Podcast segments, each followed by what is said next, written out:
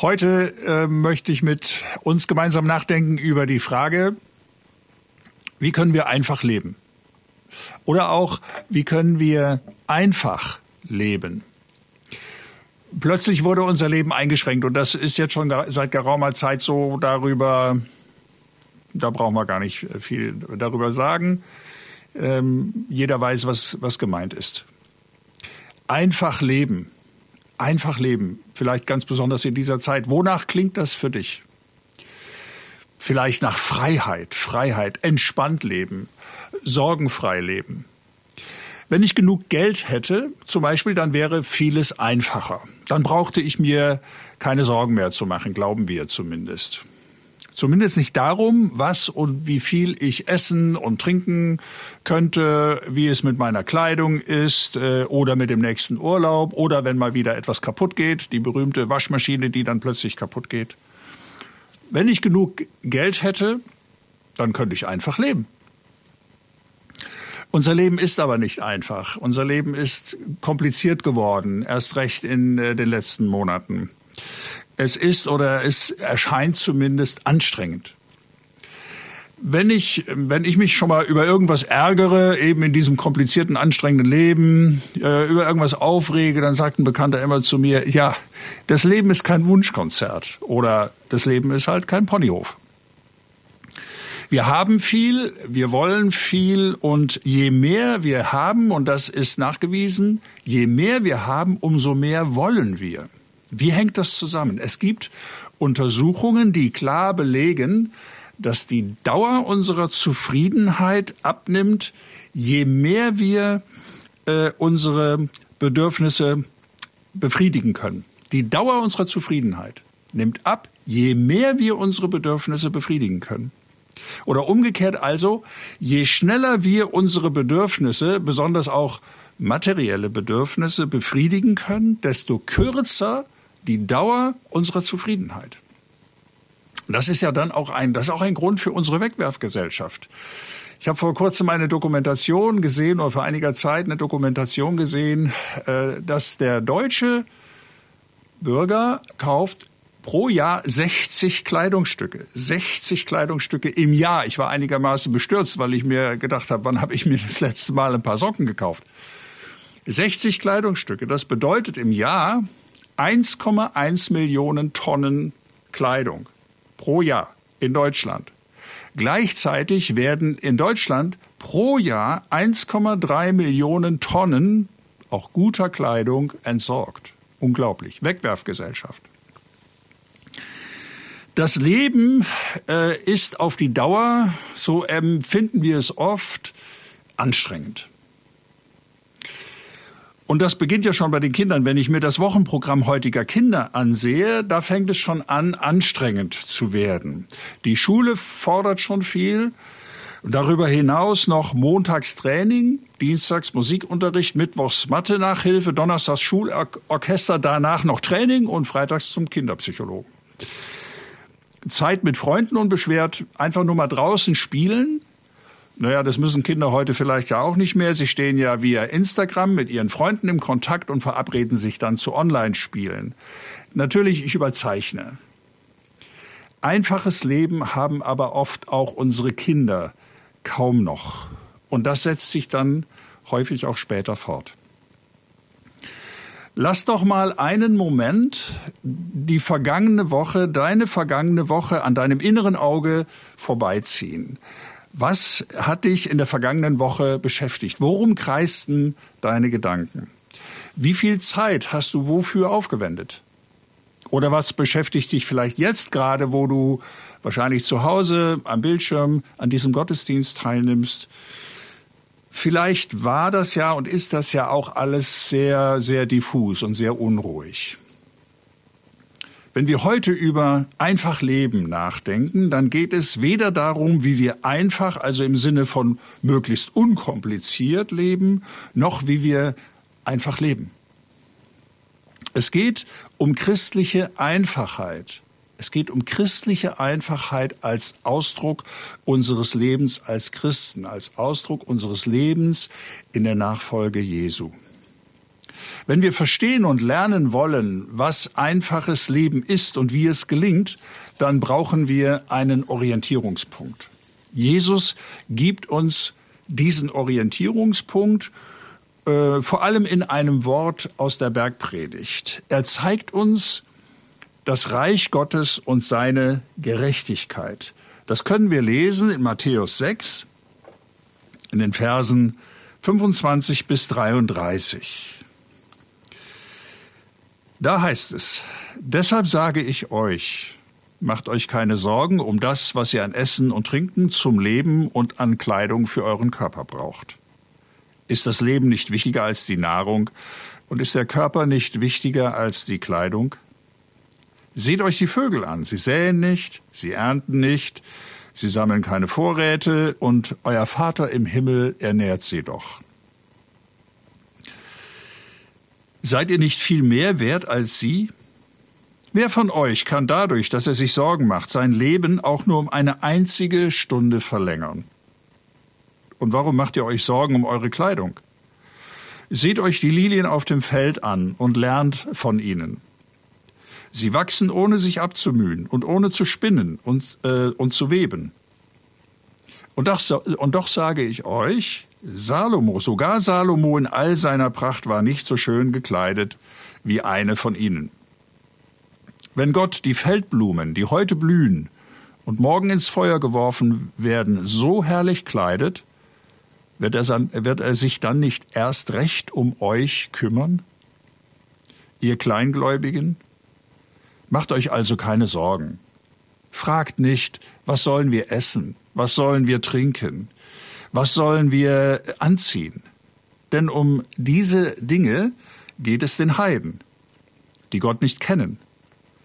Euer Vater im Himmel aber weiß, dass ihr das alles braucht. Es soll euch zuerst um Gottes Reich und Gottes Gerechtigkeit gehen. Dann wird euch das Übrige alles dazugegeben. Soweit dieses Wort aus der Bergpredigt Jesu aus Matthäus 6. Wenn wir zur christlichen Einfachheit und Freiheit von Sorgen finden wollen, dann ist es wichtig, dass wir uns einmal ehrlich mit unseren Bedürfnissen auseinandersetzen. Woher kommen sie? Wodurch werden Bedürfnisse in mir geweckt? Und wenn ich ein Bedürfnis stille, welches folgt darauf? Als Gott den Menschen schafft, da setzt er ihn in einen vollkommenen Garten. Die Bibel nennt das das Paradies. Es ist für alles gesorgt. Der Mensch lebt im Einklang und in Einfachheit mit der Schöpfung, ohne Sorge und in totaler Freiheit. Durch den Sündenfall, wie ihn die Bibel uns erzählt, durch den Sündenfall entfremdet sich der Mensch von Gott, von sich selbst und er entfremdet sich auch von der Schöpfung. Der Sündenfall ist das Misstrauen gegen Gott. Das ist diese Frage, die am Anfang gestellt wird, sollte Gott gesagt haben, dass 99 Bäume ja doch riesig sind, mega, nur der eine, vielleicht den besser nicht. Sollte Gott gesagt haben, Misstrauen gegen Gott. Und dieses Misstrauen führt zu dem Wunsch, die Dinge und das Leben selbst zu kontrollieren. Und aus diesem Misstrauen folgt die Sorge. Der Mensch schämt sich seiner Nacktheit, er schämt sich seiner selbst, er beginnt sich zu sorgen, er muss sich bekleiden, er muss sich schützen. Die Arbeit, die er tut, um seine Sorge zu beruhigen, die Arbeit wird zur Last. Bedürfnisse müssen befriedigt werden. Arbeit aus Sorge. Und da ist das ständige Misstrauen, nicht genug zu haben und nicht genug zu bekommen. Die Sorge um die Dinge, die wir brauchen, die wir haben wollen, die wir zu brauchen meinen, diese Sorge um die Dinge wächst. Und wir leben heute sehr auf Dinge bezogen. Wir leben sozusagen dinghaft. Wir drehen uns um uns selbst. Wir sind unsere eigene Mitte geworden, nicht mehr Gott, der für uns sorgt. Und weil wir nun aber nicht alles kontrollieren können und unsere Bedürfnisse nie gestillt werden, finden wir keinen Frieden. Wir bleiben unzufrieden. Thomas Sedlacek ist Chefökonom der tschechischen Handelsbank. Er hat ein Buch geschrieben mit dem Titel Die Ökonomie von Gut und Böse. Und da schreibt er, die Tiere haben im Vergleich zu uns Menschen geringe Bedürfnisse. Wir Menschen, wir sind aber nicht einmal mit Hilfe des Reichtums und der Technologie des 21. Jahrhunderts in der Lage, unsere Bedürfnisse zu erfüllen. Sedlacek beschreibt den Menschen in seinem ursprünglichen Zustand. Da war der Mensch zufrieden, weil alle seine Bedürfnisse befriedigt wurden. Er hatte, was er brauchte, nicht mehr, aber eben auch nicht weniger. Mit den zivilisierten Menschen scheint es jedoch so zu sein, dass die Zahl ihrer Bedürfnisse, einschließlich auch natürlich der unerfüllten Bedürfnisse, dass die Zahl ihrer Bedürfnisse umso größer ist, Je mehr sie besitzen, je weiter entwickelt und je reicher sie sind. Und das können wir auch beobachten in Ländern, äh, zum Beispiel Kambodscha und Vietnam, wo ich gewesen bin, wo es auch noch viel Armut gibt. Aber je wohlständiger diese Gesellschaften werden, umso mehr steigen die Bedürfnisse nach immer mehr. Und auch dort verliert der Mensch letztlich seine ursprüngliche Mitte und seine Zufriedenheit.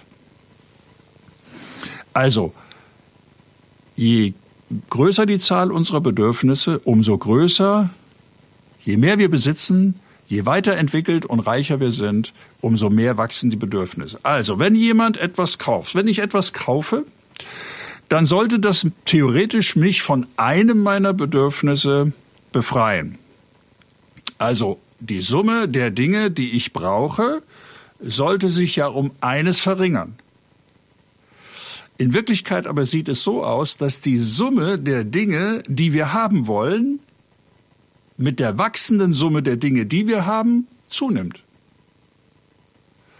Die Bedürfnisse wachsen, die Unzufriedenheit wächst mit, die Sorge wächst. Wir drehen uns um uns selbst und das ist anstrengend. Jesu Worte in der Bergpredigt sind demgegenüber kompromisslos und unbequem. Wir verstehen sie nicht, wir können sie erst recht nicht leben, ohne den Bergprediger zu kennen und zu verstehen. Jesus Jesus selbst lebt ganz auf Gott ausgerichtet. In dem, was er tut, in dem, was er lässt, in dem, was er lehrt, wie er lebt, legt er seine Worte gültig aus. Jesus sammelt keine Schätze auf Erden, wenngleich er ja durchaus fröhlich feiern und genießen kann, sich an den schönen Dingen freuen kann? Jesus ist frei, den Menschen zu dienen und ihnen Gottes Liebe zu zeigen, dir und mir. Deshalb kann ich seinen Worten nur folgen und sie leben, wenn ich danach strebe, Jesus in allem zu folgen.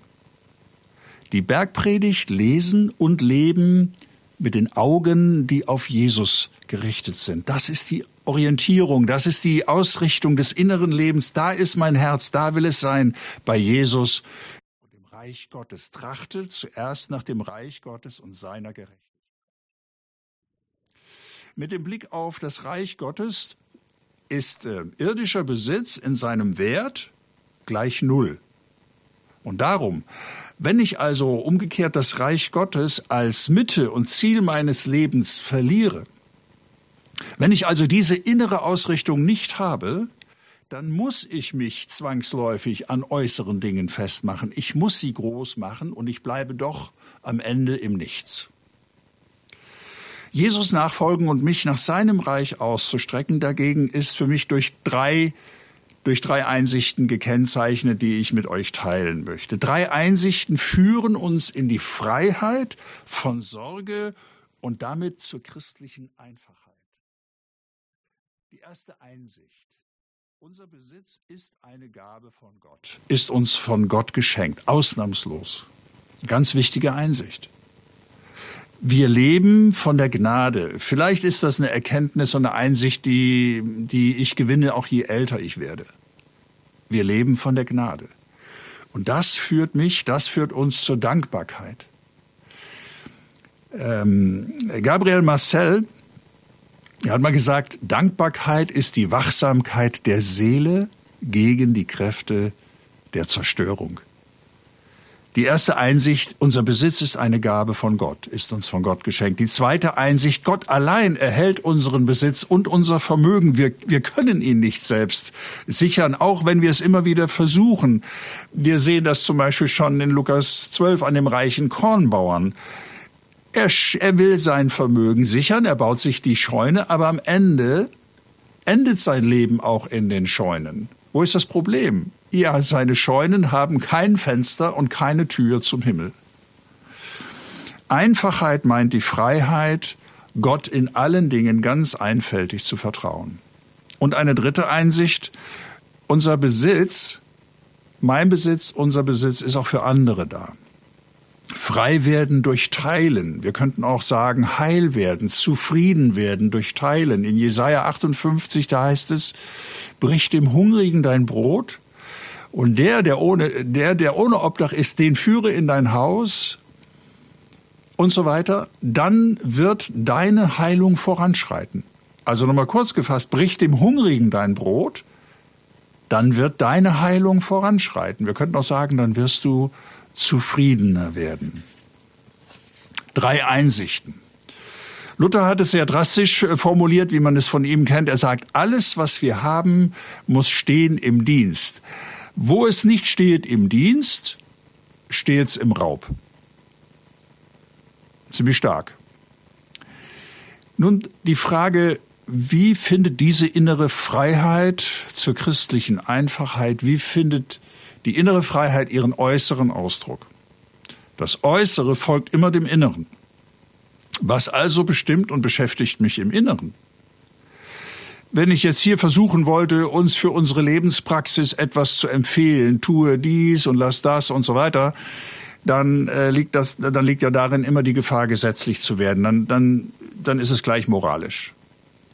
Jesus nachfolgen und uns nach seinem Reich auszustrecken. Das führt uns Schritt für Schritt in die Freiheit von Sorge und damit auch zur christlichen Einfachheit. Und das ist wie eine Entdeckungsreise. Und auf diese Entdeckungsreise möchte ich uns gerne mitnehmen. Was entdecken wir denn auf dieser Reise? Wir entdecken zum Beispiel die Schöpfung ganz neu und vertrauen, dass Gott der Schöpfer ist und uns versorgt. Die Erde ist des Herrn und was darin ist, heißt es im Psalm 24, Vers 1. Und wir entdecken die Liebe, mit der wir geliebt sind. Das ist ja das tiefste Grundbedürfnis des Menschen überhaupt. Wir entdecken die Liebe, mit der wir geliebt sind. Und darüber hinaus brauchen wir dann auch nichts, was unseren Status hebt. Das macht das Leben dann wirklich einfacher, viel einfacher in vielen Entscheidungen. Und wir lernen uns äh, mitzufreuen an dem, was andere besitzen, ohne dass dadurch unsere Bedürfnisse gleich wieder geweckt werden. Wir entdecken, wie sehr wir beschenkt sind, wenn wir andere beschenken, wenn wir anderen dienen. Glücklich ist, der glücklich macht. Und wir entdecken auch, mit wie vielen Lügen wir durch, zum Beispiel durch Werbung, äh, umworben werden, welche dann trügerische Bedürfnisse wecken. Und wir genießen die Freiheit, uns davon nicht mehr beeinflussen zu lassen. Das Erste, was morgens früh ungesehen bei mir in den Papiermüll geht, sind die Werbebeilagen in der Zeitung. Und wir entdecken auch, mit wie wenig wir auskommen können und trotzdem das Leben genießen. Wenn wir in Urlaub fahren und müssen uns auf ganz Kleines beschränken, viele beschränken sich in letzter Zeit sehr stark im Urlaub auf den Karawan, auf ganz wenig Raum, paar wenige Sachen und genießen das Leben. Das geht.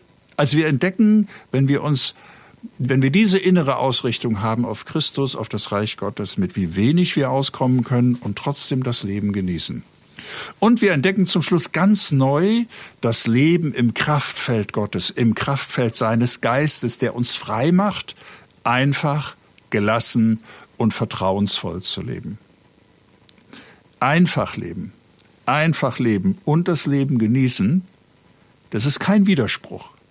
Im Gegenteil, ich kann das Leben viel unbeschwerter genießen in christlicher Einfachheit, indem wir Jesus nachfolgen und nach seinem Reich trachten, können wir einfach leben. In Jesu Namen. Amen.